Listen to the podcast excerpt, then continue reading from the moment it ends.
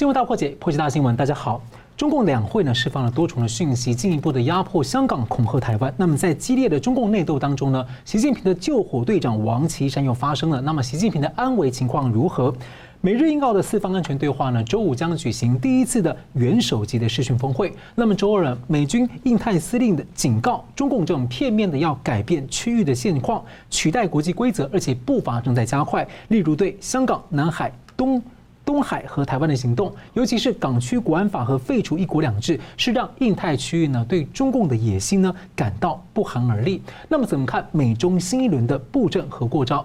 另一方面呢，自由世界面临的另一个威胁是科技巨头的数位审查在持续。那么自由世界呢，距离坠入这样的数位威权和集权呢，似乎是否呢？一脚已经踏空了。那么特别要提的呢是，新闻大破解的节目呢，在新唐亚太电视台的官方 YouTube 的频道的观看数呢，也被明显的不公平的下降了触及，下降了差了六十到八十倍。因此呢，我们鼓励我们的听众们呢，来积极来搜寻新闻大破解。如果您喜欢这个节目和内容的话呢，来帮我们分享新闻大破解的节目专属 YouTube 频道。我们也会完整的上传到官网以及其他新兴的平台，来尽量的能够呢，让读者。跟我们保持紧密的联系。好的，我们先介绍一下破解新闻的来宾。第一位是日本资深媒体人石板明夫先生，大家好。第二位是时事评论人桑普律师，主持人好，石板先生好，各位观众朋友大家好。好的，我们先来聚焦一年一度的这个中共啊认认真真走过场的政治秀场两会。那么习近平的茶杯呢，在今年是被认为泄露了习近平的安危处境的一个信号，在主席台上呢增加了倒水的男性服务生。那么为习近平倒水的方式是与众不同。那么与会的中共高官呢，虽然对习近平呢仍然是竭尽的拍马啊，不过外界认为其中有暗藏了中共的党内的激烈权斗。何况捧杀在中国大。大陆呢是非常的常见。那么，习近平的救火队长王岐山呢，六日在湖南代表团发言，至少八次提到了习近平，这释放什么样的信号？那么，王岐山曾经在十八大的任期内呢，帮习近平打击了江派的大老虎。不过，在十九大之后呢，却似乎被向左走的习近平所冷落。那么，我们要请教石板先生，怎么观察这一次北京的气氛，还有中共这种权力斗争的一些比较诡异的一些局面？我觉得这次呢，我们看到这个两会之间，就包包包括两会之前的吧这一些中国的领导人的讲话或者记者会呢，其实透出了很多的信息。比如说习近平呢，不停地强调斗争；那么李克强呢，不停地强调稳定维稳；那么王毅呢，在很多场合呢，都在表忠表忠心、表忠诚，说就是说王毅的记者会专程安排了一个人民日报的记者问党和外交的关系。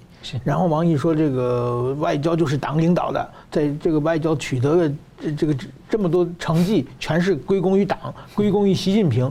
这种话呢，根本就是不是说怎么说呢？外国记者不是记者会，大家想听到的信息嘛？你自己表忠诚，你可以回头给习近平写封信的表忠诚。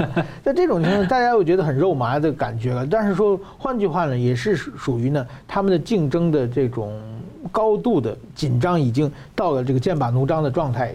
那么王岐山的这个讲话也是很有意思，就是王岐山，你看去年的上海的陆家嘴，呃，上海的金融论坛的时候，是这个外滩金融论坛的时候，王岐山讲话的是完全没有一句党八股，没有一句提习近平。然后呢，今天呢，突然之间的不停的提出习近平，我觉得这个差是很大的，也不是，并不是符合王岐山一般的性格。王岐山那个人从来就是说，呃，很孤傲的一个人嘛，他其其实很少拍马屁的。提到这么多习近平的话，我想是有一些变化了。还有一个就是李克强讲的是港人治港，汪洋讲的是这个爱国者治治港，这个有很大的不一样。左右互搏。对，然后在新华社的。怎么说呢？网站上找不见、找不到李克强的照片啊！这这些这些都是很很诡异的事情啊！不是李克强，按理说，据我了解，李克强的那个所谓的，就是说政府工作报告，虽然是李克强在念，但是那个是政治局通过的东西嘛。是，嗯。所以说，他这个到底是是出出现什么问题，这也想不清楚嘛。那当然，当然还有刚才讲的习近平的两个杯子嘛。这两个杯子其实按有人说是怕下毒，我觉得这个也理解不了嘛。就是怕下毒的话，那两个杯子有一个毒一个没毒，这百分之五十也是很高的，对不对？不对？另外一个连问 那个都防防护不了了，那这个你怎么能保证这个是安全的呢？是。所以说呢，我我我我个人分析，我认为那是中药了。嗯。因为习近平最近传出一直一直传出这个呃怎么说安全的。隐患的问题嘛，心理压力太大了。对，应该是补一补应该是要了，就是说他因为很长时间要坐在那里嘛，嗯，他要定期要要吃喝药了，一杯是药，一杯是水了，所以这两个人来倒，我觉得这是比较比较合理的解释了。否否则的话，我觉得怕下毒这个解释有点解释不通的感觉了。那么我觉得呢，今后呢，当然说现在中国的权力斗争刚刚兴起，那以后呢，我们就是说这次呢，所有的矛盾都没有表面化。其实我觉得大家在准备着。呃，二零二二年的有一场恶仗在那边，北戴河会议有一场，然后党大会会有一场。这个恶仗的时候，现在呢，双方都不愿意暴暴露实力，所以还在隐忍。那么今后的权力斗争往以后怎么走呢？我觉得有几个重要的这个观点。第一呢，是习近平能不能连任啊？就是按道理说，习近平二零二二年就应该到站两任十年嘛，呃，而且六十九岁了，就是到站下车，这是一个正常。但是习近平想连任，那么习近平能不能连任，这是一个最重要的问题。那习近平如果能够连任的话呢，他是连任总书记，还是把共产党的党章改变变成党主席？这也是一个非常重要的关，或者说他做这个呃中央军委主席这种。不，军军委主如果是党党的总书记接中央这个军委主席，这是当然的一套，因为党指挥枪嘛。这两个就是说，呃，基本上在现代的格局，这两个是套在一起的。那么他就是是不是总书记，或者是是不是党主席？但如果说接个总书记再接党主席的话，那么下一个就看到那李克强能不能连任？因为呢，中国的传统呢是七上八下嘛，就六十七岁可以连任，六十八岁以上就要退休。李克强正好是六十七岁，所以说李克强是可以连任的。习近平六十九岁，他已经按道理已经不能连任了。如果他打破惯例的话，他连任成功。然后呢，李克强六十七岁，明明还可以连任，已经退休了，这就说明习李的斗争，习近平取得了胜利嘛，把李克强逼退了。但李克强如果连任以后呢，他是以什么身份连连任的？他会不会当？就是如果把党章改了变，恢复党主席的话，李克强会不会当党主席？会不会把这个总理升到上变成人大委员长？这个也是各种说法。那么还有一个呢，就看下一届的领导人。现在呢，下一任入常。比较明显的，呃，有三个人，一个是李强，上海市的市党委书记；一个是陈敏尔，这重庆党委书记。这两个被视为习派的接班人。当然还有一个胡春华了。那么这三个人能不能进常入常委，这也是很重要的。就是说，当年这个大家都看好的李元朝就没有进常委吧？是。然后后来就，这就是说，这个胡春华能不能进常委？胡春华如果能进常委的话呢，那么。剩下那两个陈敏尔和李强是两个都进呢，还是只能进一个呢？还是两个都不进呢？这个也看也可以看到他们权力斗争的一一种焦虑。所以说呢，现在还有有无数的可能性。所以这次两会呢，我觉得双方还是在一个呃属于表面上呃一团和气，底下这种已经是波涛汹涌，已经在完全开始厮杀的这么一个两会。那我简单追问一个小问题，就是说。嗯像王岐山呢，在十八大的时候非常受到亲民的重用啊。对。但是在十九大的时候，就大家就觉得说，好像这个呃江派的一些高层，好像跟习近平达达成了某种程度的默契。然后呢，这个王岐山就开始权力就被冷落，就很少比较少出来了。但是现在他这个时候又出来讲了八次习近平，您认为说？这个是有预示什么样的？我我认为等于说，王岐山跟这个江派这个关系并不是很浓很深。王岐班王岐山是代表太子党的势力，就是说中国有所谓的红二代，就是那特权阶级那些人。习近平本来也是其中的一员，那曾庆红也是其中的一员，王岐山也是其中。他们本来是一一个团伙的，他们一起在第一任的习习近平政权的时候呢，他们是。基本上是一起的维持维护的这个一个扶持习近平，一个是呢把这个太子党这些特权特权阶级们特权阶阶级得到了保障。但是说呢，第现在呢，习近平呢他的羽翼已经丰满了，他当年地方带下的小弟已经渐渐可以起来了，所以他现在觉得这些呃，太子党这些特权阶级是一个是对他有所妨碍、有所威胁的；另外一个，习近平现在没有钱了，要打算割韭菜，把这帮人抓起来，把钱没收掉。大韭菜就是说，比如说马云的问题啊，或者是这个前不久那个呃肖建华的问题啊，什么陈小鲁啊，什么海航啊，这都属于太子党的白手套，太子党的洗钱的机关嘛。像习近平一个个的攻破以后，开开始割韭菜，这个时候当然他和太子党矛盾就非常。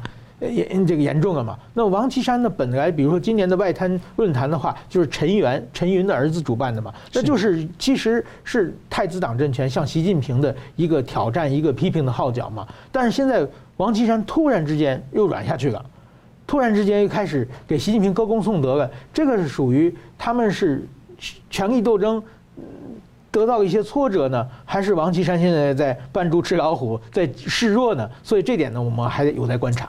是好的，其实中共有个中共邓小平呢，在这个当年会见李嘉诚的时候，他说了一番话，说一国两制长期不变，而且是五十年不变啊，五十年后。更没有变的道理，讲得非常的大声。不过，中共从两千零三年以来呢，就变着各种方法公开的侵蚀香港。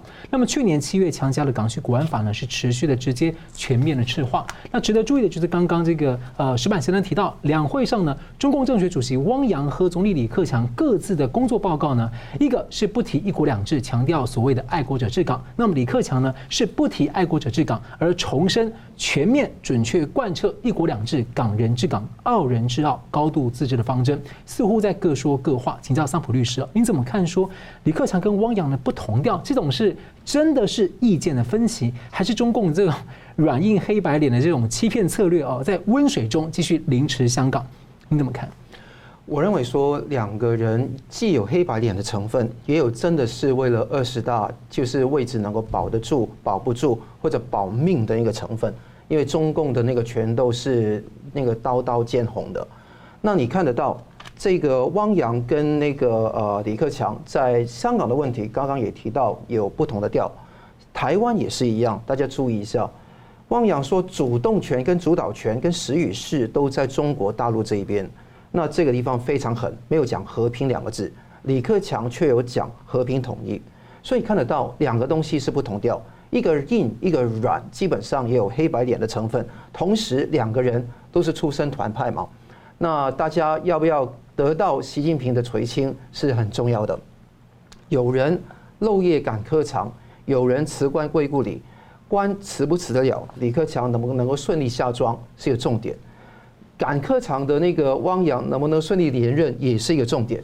王毅飙得很高，汪洋要跟他斗飙高嘛？这个是一个非常恶心的一个局面。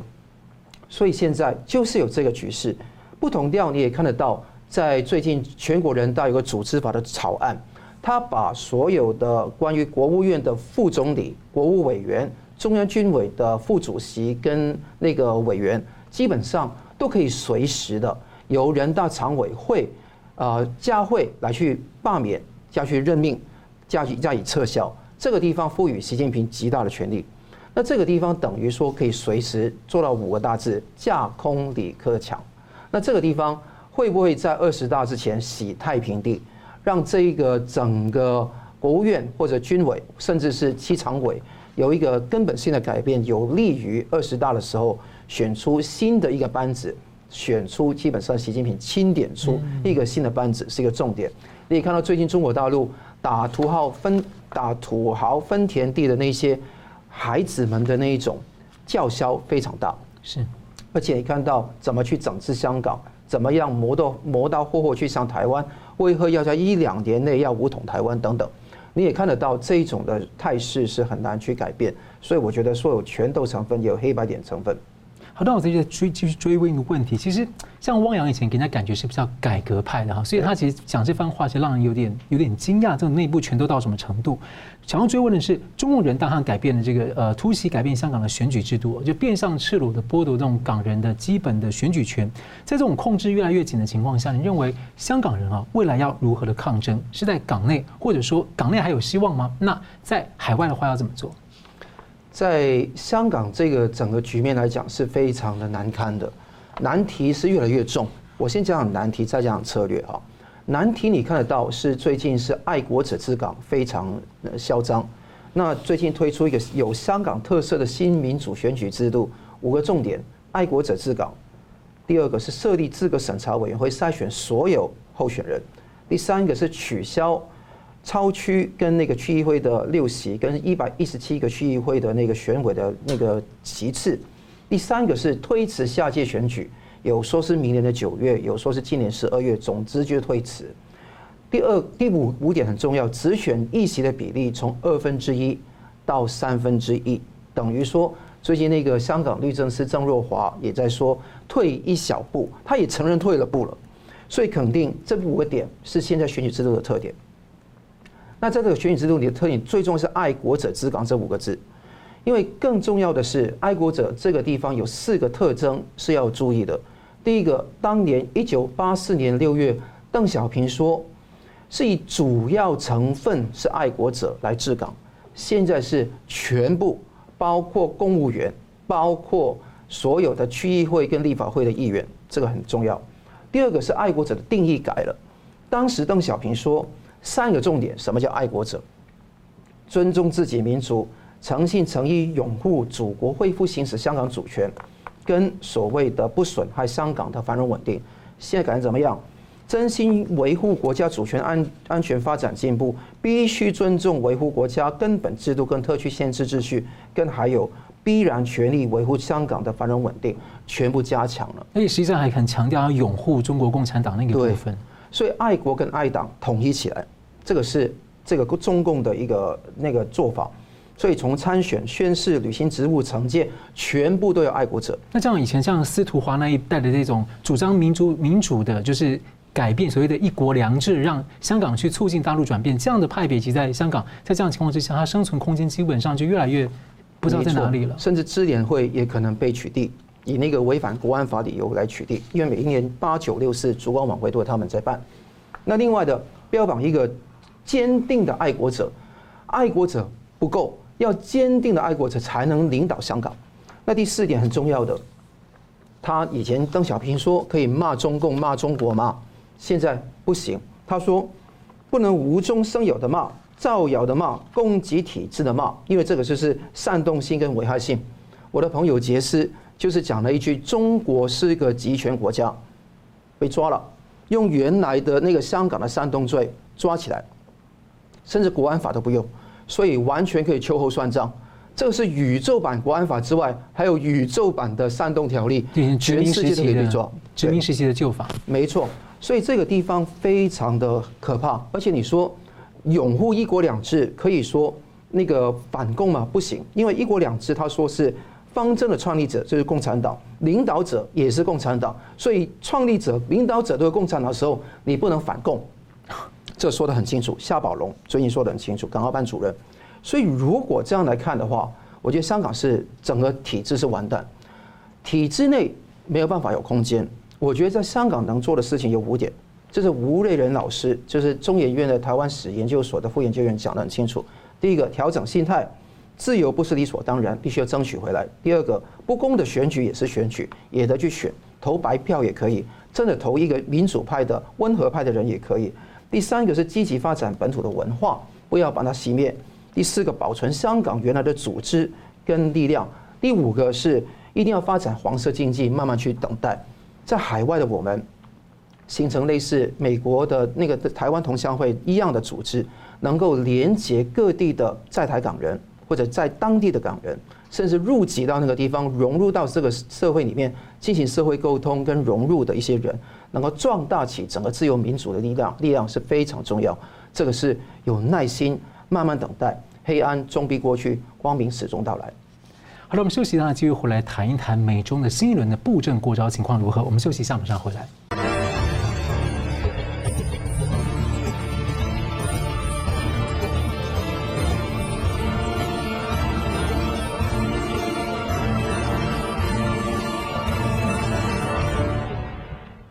回到新闻大破解。在美国川普政府任内大力强化的美日印澳四方安全对话呢，二零零七年成立以来第一次的元首级四方领袖峰会呢，在本周五要登场。那么拜登二月份呢才和 G7 的领袖峰会之后，这是他任内的第二场峰会。那么周二九号呢，美军的印太司令在听证表示，中方期望取代美国的领导地位呢，片面改变区域的现状，取代国际规则，还有印太开放。自由开放印太的价值观，这步伐呢正在加快。那么台湾显然是实现这项目标前的中共的野心之一，而且这样的威胁呢，在未来十年甚至六年内就可能显现。所以请教石板先生啊，当中共持续在包括像台湾、缅甸、东南亚河流，还有多个海域这样测试拜登政府反应的时候，您怎么看这一场的这个四方峰会？我觉得就是说，当然这个四方峰会呢是川普政权留下来的政治遗产。那么其实呢，川普政权是一个积极围堵中国政权。川普政权认为，中国邪恶的中共政权是妨碍美国再次伟大的最大的阻力阻力。那么，呃，一定要和中国的全面对决，才能够保护美国和保护美国的盟友。那么在这种情况之下呢，就是说，川普的动作是很积极的。那么跟川普比起来呢，拜登政权是消极的。消极的话呢，但是他又不愿意背负一个亲中派的的一一个罪名。所以说呢，什么事情呢？该做的事情呢，我给你做一下。但是说呢，很明显他并不是很积极主动在做这件事情，而是就是说，呃，他不是主动的围堵中国，而是受到中国的呃挑衅的时候，怎么能够呃做做一个动作，让你们说不出什么问题？所以说现在呢，大家知道，现在全世界只要是反中就有票嘛。这个不光是在美国，美国当时是美国的舆论调查的百分之七十八十的人是不讨厌中国的。那这个时候，你如果背着一个亲中派的，对中国绥靖的这么一个呃政策的话，你一定会到得到批评嘛。所以拜登是更在乎这一点。那么其实呢，很多人就说拜登政权上来，不如比如说布林肯啊，这个人那个人在说个很多中国对中国强硬的话。但是你要注意一点，这说话大部分是在美国国会上说的。是很多人呢，就是因为他要在国会得到认证，自己的 之后呢，他必须说一些迎合国会、国会爱听的话嘛。实际上对中国政策他做的并不是很多。那么中国呢，首先在中国在缅甸、在香港，这一直在试水温，没人看美国的反应嘛。很明显，在缅甸现在已经造成这么大的悲剧了，美国什么也没有做，没有行，没有什么。这个香港的话，你想香港的四十七个这个过去的这民运人士，过去在香港都是说体面人嘛，都是是香港的立法会的议员等等，都是在香港上，其实他们都是支持体制派啊。对不对？他们能出来选吗？这些人都被抓起来，三天不能换内衣的状况下，有这么严重的问题出现了，美国到底做了什么？所以说现在呢，美国嘴上说的比谁都漂亮，但是实际上你做了什么？完全是中国几次试水温以后，哎，发现这个拜登政权好像是光说不练的感觉。所以说呢，呃，当然说拜登政权他也最害怕。在国际上批评他这个事情，特别是对于比如说在亚洲四方会谈，日本已经判断好了，这个拜登政权好像并不是很积极，所以日本的安信夫防卫大臣不停地打电话，会要把这个英国的、法国的、德国的全拉到太平洋、印太来，一起来对抗中国。这是日本因为因为拜登不着急，所以做小弟的着急嘛，所以大家呢在推动，想用这种方式给拜登政权施加压力，让拜登呢跟中国呢。更加能够怎么说呢？积极的应对中国的威胁，但是很遗憾，到现在为止，我们还没有看到什么具体的动作。所以，我就感觉好像一直在布阵，但是你说过招的话，好像我也不是很确定啊。对，那我就再追问一下，中共的外长王毅在中共两会期间啊，又喊话了美国，说要恪守中共所谓的“一中”原则。他说，在台湾议题没有妥协空间。那白宫是回应说，会继续的协助台湾保持足够的。防卫能呃自卫能力了，所以请教石板先生，你怎么看这样的回应？不，这个王王毅的记者会啊，他毅然上就是说几个，一个是呢对着美国来说呢，就是说先批评川普政权，说川普怎么不好，怎么不好，怎么怎么把川普问题讲完以后呢，说说你们你们恐吓拜登政权，你们不要学川普，这样就是其实呢，中共他想达到两个目的，一个呢要把贸易战归零嘛，就是给加了关税啊，各种制裁全部归零；第二个呢要把。川普政权对台湾的所有支持也要归零嘛，都回回到原点，都回到川普政权之前的之前的。那么对这个呢，拜登呢是现在还没有反应，没有反应呢。现在中国的恐吓就是说，你这个如如果如果你不听话的话，我就我我我就制裁你。他讲好几次了，其实。对，但是说真的，中国的制裁根本没有用。我现在我现在替拜登说话，中国到现在也制裁过什么？二零一零年和日本在这个钓鱼台附近有渔船相撞事件，中国日本把那个中国的船长抓起来以后，按日本国内法要审判的时候，中国把稀土给停了，就是我不进。但是说日本根本没有什么，日本马上就找到新的自己稀土的渠道了。结果中国后来恢复以后，中国的稀稀土反而不好卖了。这是一个，还有一个就是说，在那个当年捷克的副议长。来到台湾的时候，中国说：“我制裁你，你要你要接受报复。”结果呢，就不不买个几个钢琴嘛，一 钢琴不买嘛。你看他们就是。其实中国能做的报复其实是很少很少的。这次对台湾的凤梨也是嘛，现在全世界都在支持台湾凤梨，给台湾这凤梨免费做这么大的宣传。所以说呢，真的，我觉得拜登你不要害怕中国，他说的啊，他是真真的对对美国他能出的招并不是很多的。所以说，我觉得王毅呢，他现在就是战狼外交嘛，就是恐吓嘛。但是他一恐吓呢，拜登政府好像真有点害怕的样子。所以呢，你看到说，因为这川普之前解密了这个印太战略架构的文件，明确的表态要协防台湾。现在共和。党议员就是提要一个停止台湾遭侵略法案，要授权总统必要时先有限的动武，所以看起来大家对这个拜登会会不会及时决策来在军事上动作，好像有点疑虑哦。对对对，如如如果说这政府这一项，现在美国的川普政权那几个有台的法案，基本上是全票通过的嘛。那么这个法案，如果说政府和这个执政党。努力的推动的话，这个法案应该是我觉得没有任何悬念的可以通过的，而且就是呃，只要总统一签名就成立了。但是现在呢，这个法案到现在提出来以后呢，还没有具体的往下的日程没有看得很清楚嘛。所以说，我觉得拜登和民主党政权实际上对这个事情好像并不是那么积极，但是他也不敢反对。所以说，这个时候我们要用利用美国的舆论，呃，把把这些法案强行压他们通过去。好了。我们继续谈到，就是美国国务院呢，在三月八号的妇女节这天呢，颁发了一个国际妇女勇气奖给二十一名女性，包括十四名的是在世的，有七名已经过世了。那么其中呢，中国籍的获奖者呢是七零九大抓捕当中第一位被抓的女律师王宇。那她曾经代理了多起的维权人士案件，并且呢一直为法轮功学员进行无罪的辩护，还曾公开的支持啊控告江泽民涉及群体灭绝等等的。那么还有反人类罪的问题了。那不过呢？王宇呢，最近疑似受到中共压迫，失去联系，他缺席了颁奖典礼。美国的国务卿还特别提出关注。那么，我要请教一下桑普律师哦，就从国际安全的布局到中国人权的问题、香港议题，还有在中共两会期间呢，美国其实美国政府看起来这些也算是一些回应啊，有一些表态啦等等的。所以，当然我们各方在等待有没有进一步的实际行动。所以，您怎么看说这一阶段美中的呃布阵啊，或是过招？我常常讲一句英文，就是说一定要不要 talk the talk，要 walk the walk，就走该走的路。那你看到所有中美之间的那个对嗯对峙，基本上有三个层次的表现形式哈，一个是口头的谴责，另外是贸易的制裁，第三个是军事的压制。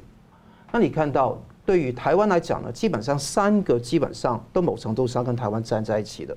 但你看，在国际人权的问题上，在香港的问题上，基本上都是停留在第一个层次，口头谴责。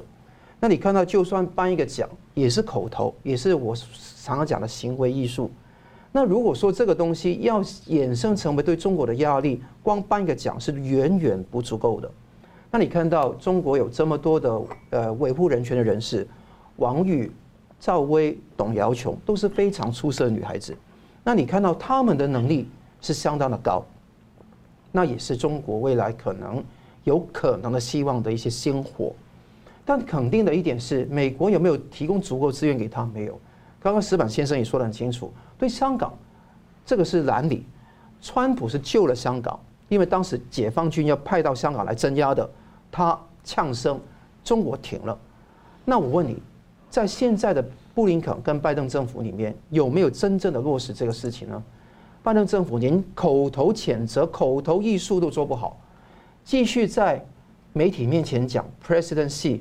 你记得在 Pompeo 的时候应改为 General Secretary 总书记来称呼习的。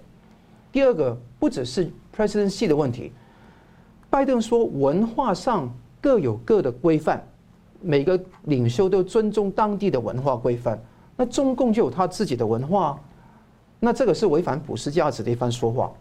布林肯说什么？就是该竞争的时候就竞争，能合作的时候就合作。必须对抗的时候就对抗。两个字形容这句话，废话嘛。那如果说这个是外教的辞令的话，还算数，就讲到好像自己很有料的样子。各位啊，如果真的要落实到实处，不是跟我讲这些话，贸易的制裁有没有？OK，那个还有军事的压制有没有？好，那我们盘点一下他最近做做了些什么。我觉得说在这个层面上有三个东西要注意啊，呃，四个东西。第一个是经济贸易的制裁基本上是维持原案，没有大的变动。但随时会被剥剥削掉，华为的制裁、中兴的制裁、抖音的制裁，大家都看在眼里。拜登会不会延续川普的政策？就算他现在继续制裁，也不是他的政策，是川普时代的那个余绪。是。那而且第二个地方很重要的是，从战略清晰，因为川普时代是川战略清晰，改成一个战略模糊的状态。那对他对台湾怎么说？拜登的一个幕僚艾里森说。世界上只有一个中国，那个中国首都在北京，台湾不是中国一部分。那你把台湾算成是什么？哎，台湾是中国的一部分。那你把台湾算成是什么？就算成是一个那个自由民主的经济体。那如果按照这个那个思路去着着重的话，就很可怕。如果有一天台海爆发战争，美国是干预的话，就变成干预中国的内战。这个地方是不得了。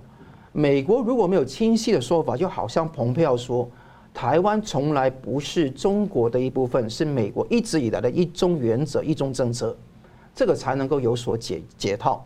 这个地方还是没有真正的解套，而且到现在为止，蓬佩奥也在呛话说，有可能期待访问台湾。是，他甚至说，那个解除美台高官交往限制是他。任期最后最重要一个点，希望拜登能够派遣美国官员访问台湾，这个地方已经呛到很大的声了，现在都没有动，所以这个战略模糊还加上说，只是说我一定授给台湾一堆的武器啊，很多的自我防卫能力会提升。你讲说加强台湾自我防卫能力的时候，一直讲，是不是等于说如果爆发台海战争，美国不会干预？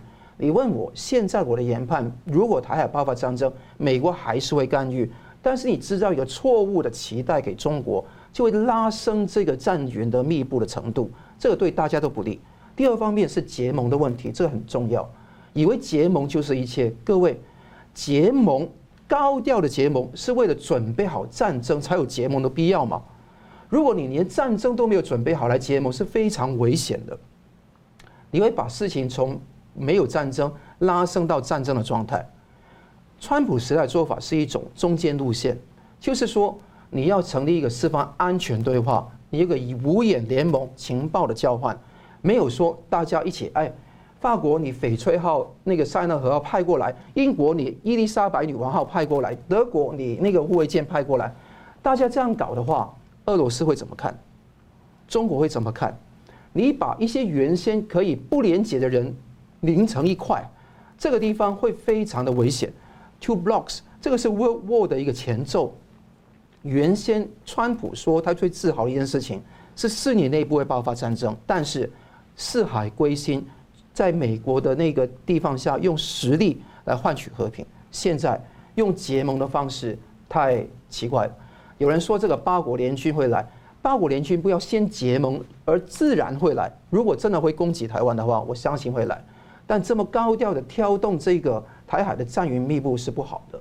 纳瓦罗最近是接受那个 War Room，在 War Room 节目节目里面战情室里面接受那个呃那个班农的访问，他讲得很清楚的是，中共恐怕即将对台动武。如果这样办的话，这样动武的话，美国的科技产业就完了，因为制造业都在台湾嘛。他说，中共的解放军起码有七艘航那个核动力的那个。那个潜舰已经聚焦在南海了，中共只有九到十艘，七艘都在那个地方，非常的可怕。所以你大幅拉升彼此的紧张局势，其实是好还是坏呢？我觉得说有很多东西需要低调的变成高调，要高调的变成低调，这个是愚蠢的表现，也是华尔街集团跟深层国家试图用台面下、台底下两套东西来处理，不像川普这样子见机履机。有人说这个是大拉拉不细致，其实不是，这个才是应该有的一个态度。我希望大家明白。我其实也很一直很期待这个川普政府的一招，但是现在没有看到拜登政府提，就是当时国务卿蓬佩奥就强调要赋权中国人民，然后呢，国务次卿就是公开的说他要推倒防火墙，好，这是非常大家非常期待的动作，不知道什么时候会实现。好了，我们休息一下呢，继续回来谈一谈数位威权跟集权的压力跟威胁问题。休息一下，马上回来。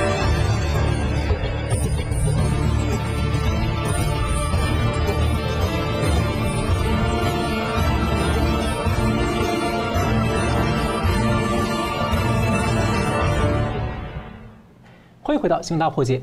这个科技巨头的平台呢，还有这个数位集权威权的问题，在美国大选前后之间呢，是看起来是越来显著扩大。那么，不仅审查压制了川普和保守派的言论，也审查了相关的疫情、病毒源头问题、治疗的方法。跟世卫组织不同调的言论呢，就经常被所谓的事实查核等问题呢过滤筛除。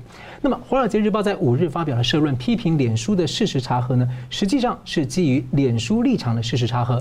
那此外呢，被平台打压的也包括了一些频道和媒体，哦，他们报道了一些我们认为还是需要被知道的事实跟观点。那例如呢，我们这个节目《新闻大破解》呢，在新唐亚太电视台的官方 YouTube 的观看数呢，就明显的下降到过去的六十到八十分之一，甚至更多。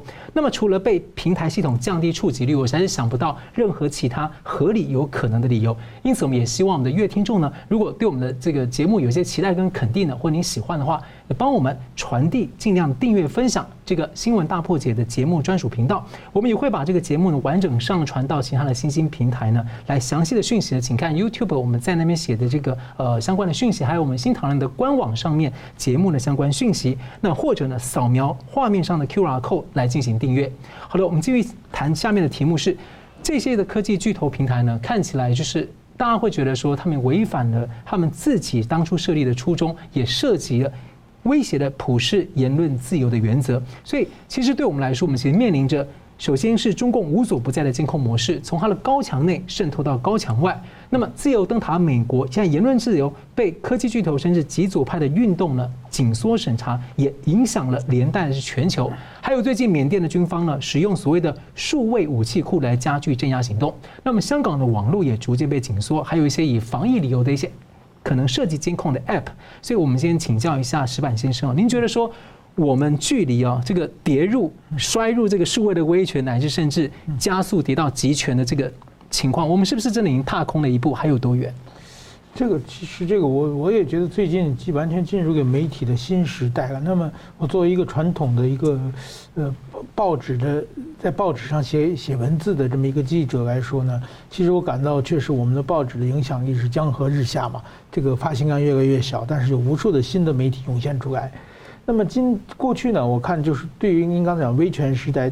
过去民主和威威权走向民主的过程之中呢，其实一个最主要的斗争的主线就是新闻自由，因为威权政政府呢，它是隐瞒真相，那么民众呢需要真相。这个抗争呢，其实在全世界呢发生各种各样的故事。那现在，我现在正在写陈水扁传。那么陈水扁在台湾的党外时代呢，最很明显的就是说，党外人靠办杂志嘛，办杂志办个一篇又一篇，什么的美丽岛啊，那个陈水扁办变的蓬莱岛杂志啊，然后还有什么大学杂志啊，都是属于自由中国啊，都都是说一些把打一些真真相和一些言论拿出来放在上面，然后当政府就禁止嘛。就是禁止，然后大家用手抄本各种方式流传给大家。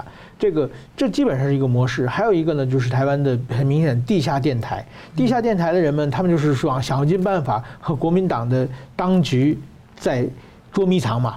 那有的人就是说把那个电台的发发送器放在书包里边，然后自己坐公车从东到西，从来然后因为他地点一直在移动嘛，那个。警察就找不到他在哪里嘛，就要抓到这个人的话，需要好几个小时，他已经把该播的都播完了嘛。这都是用这种方法，所以但换句话说呢，这个其实也是一个很单纯、很简单的一个现象嘛，只要真相传出去就可以了嘛。但是现在的问题呢，是真相太多了，这个媒体也非常非常多，就是说，在众多的媒体里边，大家不知道哪一个是真的，然后呢，其中充斥着大量的假新闻、假消息。然后还有很多带风向的诱导性的消息都在里边。那么，比如说刚才讲的，我我这几天在经常上那 Clubhouse，那 Clubhouse 就是完全是一个我们。过去没有经历过一个平台嘛？因为 Clubhouse 过去我们在 YouTube 或者在网站上，最多的是碰到那些小粉红嘛。是，就是我们写一句话的话，他们小粉红会受到无数攻击，用同样的一些谩骂的语言不不停的复制来攻击你嘛。但是在 Clubhouse 这个就基本没有了，因为 Clubhouse 每个人发言你必须有逻辑性嘛。你必须讲出一套东西，即使你批评别人，也要讲出一套东西，否则你光骂人的话，马上就被就就被踢下去了嘛。所以说，哎，这是又是一种新的模式的这个媒体的模式的出现嘛，又能接接触到很多的朋友，能达到很多的消息，但是这相对呢，每个人看不到脸，而且呢，这个消息真假消息更真假难辨啊。所以说这个时候呢，我觉得今后呢，就是说进入时代，就是说。信息太多，你怎样去识别哪个是真的，哪个是假的？这个就跟当年就完全不一样了。就是说，你要培养自己识别真新闻和假新闻。就是说，这我现在我觉得这个时代呢，你只要想找，还是能找到真相的。但是说呢，如果说你不找，只是漫然在那里的话，你就会不停的被这些就是威权，被这些权力。给你带风向，带到带到沟里去，你会慢慢慢慢被被误导误导。所以说，我觉得这个时代呢，对于我们每个人的要求反而是越来越高的时代了。那也请教这个桑普律师，您认为我们衰入坠入这个数位威权乃至集权呢，还差多远？我觉得现在正在好像走向一个滑坡一样。刚刚主持人也提到，就是中国、美国、缅甸也有类似的一种状况。呃，以中国来看哈，我最近看到一份一篇文章哈，它是南德意志报的前驻中国的记者马凯所写的，他的标题是“我们已经被和谐”，副标题是在中国警察社会中的生活。这篇文章讲的很重要的一个点是说，呃，中共不但是一直是监控网络、大数据、呃，人工智能建立警察社会。用新疆当做一个试验田来去做很多大规模的监控的系统，收集全民的那个生物资料，而且更重要的，他讲到一个重点，他讲到数字集权是比史大林式的那一种那一种一般的恐怖集权更可怕。更可怕的一点是说，他要植入一个自我审查的意识在每个人的脑袋里面。他说，一旦你相信是真的。那你不再需要警察，因为你本人就是你自己的警察。这个地方，比方说你装一个天网在那个电灯柱上面，不论在那个当地的那个那个系统是不是真的有在运作，或者说他收集那个大数据、整理大数据能力有多强，他可以吓唬大家的。但问题是，你觉得有的话，你就会被受受到威吓。那这一点的话，我觉得很重要，因为说。这个是跟其呃斯大林时期的一种苏共的集权是不一样的。中共集权的一个特征是让你自我审查，互相批斗、互相揭发、互相告密，同时也自我审查的东西。所以，他中共是充分利用的高科技、新的科技来达成一个自我审查力那个意识的提升。那左派西方的左派跟中共这个极左的派也是有同样的一个特征。他热爱控制，control freak，热爱控制，热爱所谓的稳定，要政治正确，要压制言论。那你看到在那个西方，刚刚在荧光幕上你看得到，在那个 Polar，Mivi 啊，或者说 Gap 或者等等的那个新的媒体，都受到很大的冲击。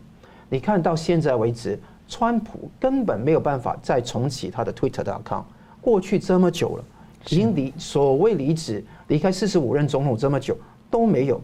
你看美国的第一修宪法修正案，我在这个节目已经讲过，没有办法管到民间，他只能管到政府。那之后有人提出了叫 Net Neutrality，就是网络中立性概念的人。这个人呢是台裔的美籍法学教授，叫 Tim Wu 吴修明。那当然我认识一些在美国的台裔美国人，对他的判断是两极化的。那有些人认为他说。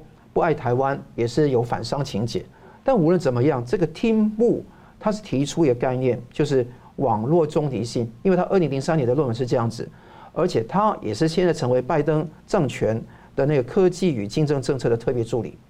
那他成为这个助理之后，会不会有效打击这一些 Facebook、YouTube、Google、Twitter 这些网络上社交媒体的巨兽，怎么像侵犯人权、侵犯言论自由的一点呢？我相信呢，可能做一些形式。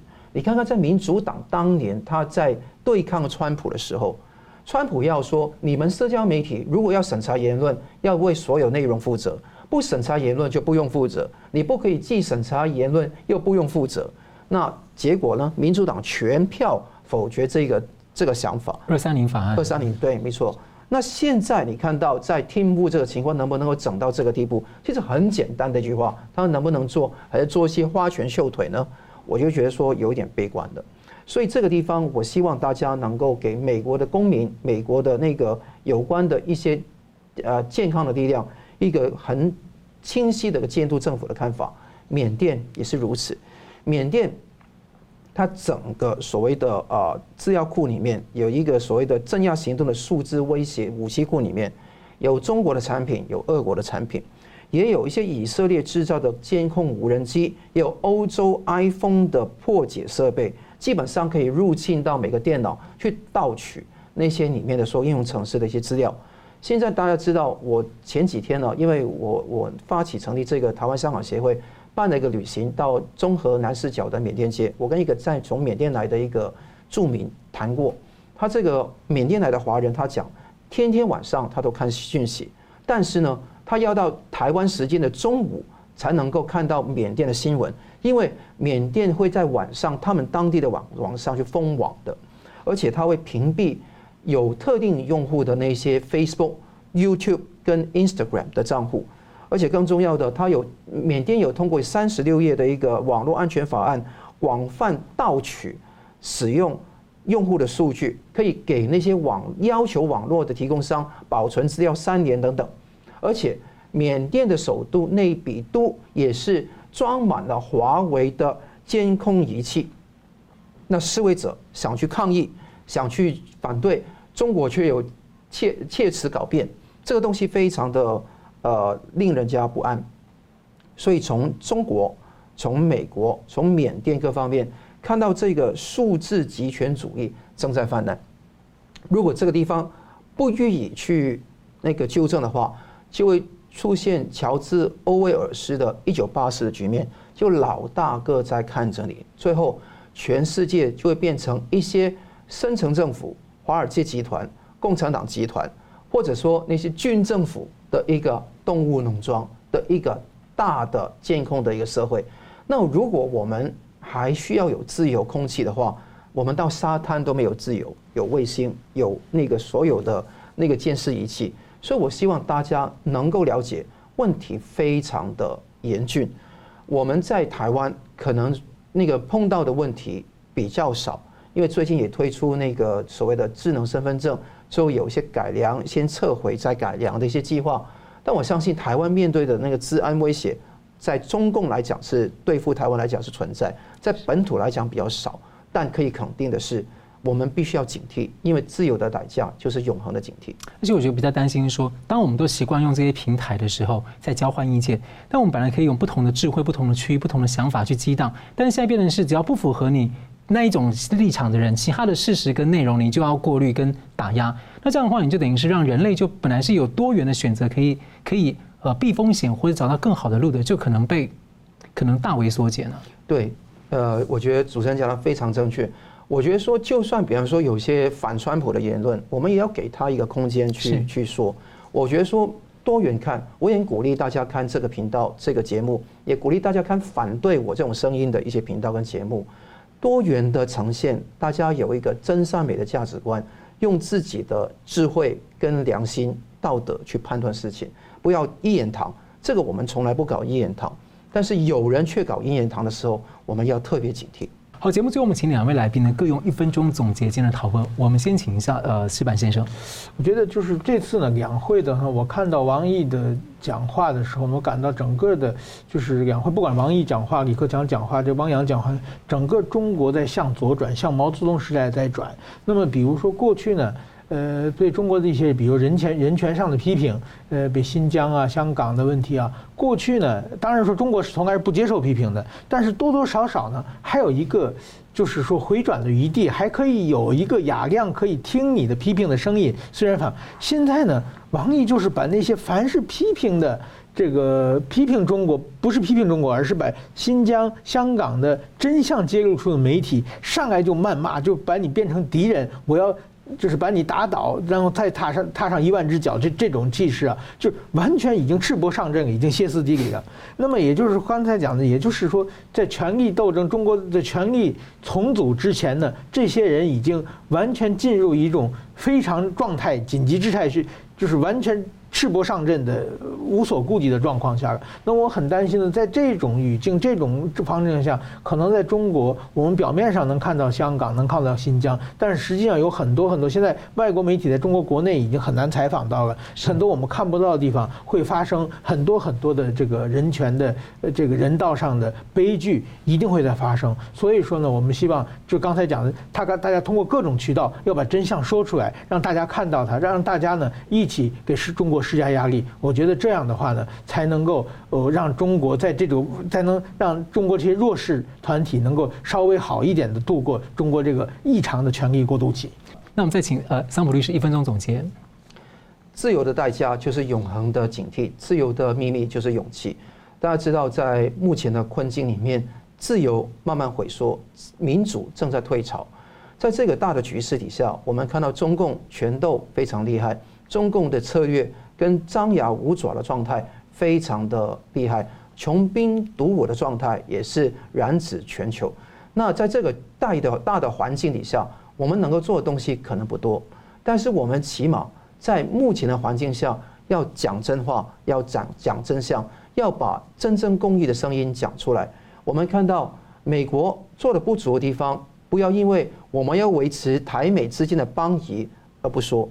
说出来是有助于巩固彼此的邦谊，尤其是巩固台湾人跟美国根本利益之间的那个扣连。自由民主事业阵营没有分裂的空间。我们讲的很多说话，都希望提醒很多收听收看这个节目的人，能够了解得到，大家可以在自己岗位上看有什么东西能够做多一点，能够帮助这个局面的改善。那我希望数字的那个集权时代来临的时候。大家要善于灵活多变的吸取多元的资讯，避免一言堂，也是要把一言堂的举动揭发出来。这个我们呃彼此共勉。好，非常感谢两位来宾精辟的分析，感谢观众朋友的参与。新闻大破解，我们每周三五再见。